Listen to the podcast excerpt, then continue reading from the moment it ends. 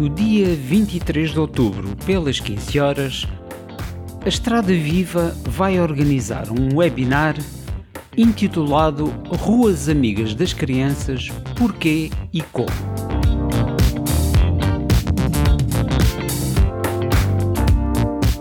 No passado, o espaço entre as casas nas nossas cidades foi utilizado por uma variedade de atividades e propósitos, incluindo o trabalho, o entretenimento, a comunicação, como espaço de troca e como espaço de transporte.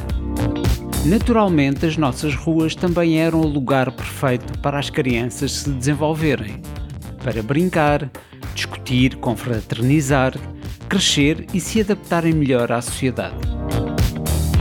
Tem sido assim por muitos séculos, mas a situação mudou radicalmente nos últimos 60 anos.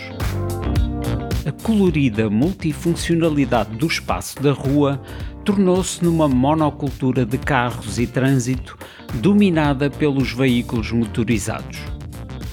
Nesta transição, as crianças foram deixadas para trás, aliás, como tudo aquilo que podia interferir com o livre fluxo do tráfego motorizado. As crianças também foram retiradas do caminho. No entanto, há pequenos vislumbres de esperança que apontam para uma saída deste beco motorizado. Passo a passo, algumas cidades criaram ruas vivas onde foi novamente possível brincar na rua, convertendo lugares de estacionamento em pequenos jardins, transformando armazéns e fábricas em espaços de convivialidade amigáveis e os ambientes escolares podem ser libertados também do tráfego automóvel e devolvidos às crianças. Estes são apenas alguns exemplos. Neste webinar abordaremos formas de devolver o espaço da rua às pessoas e, sobretudo, às crianças.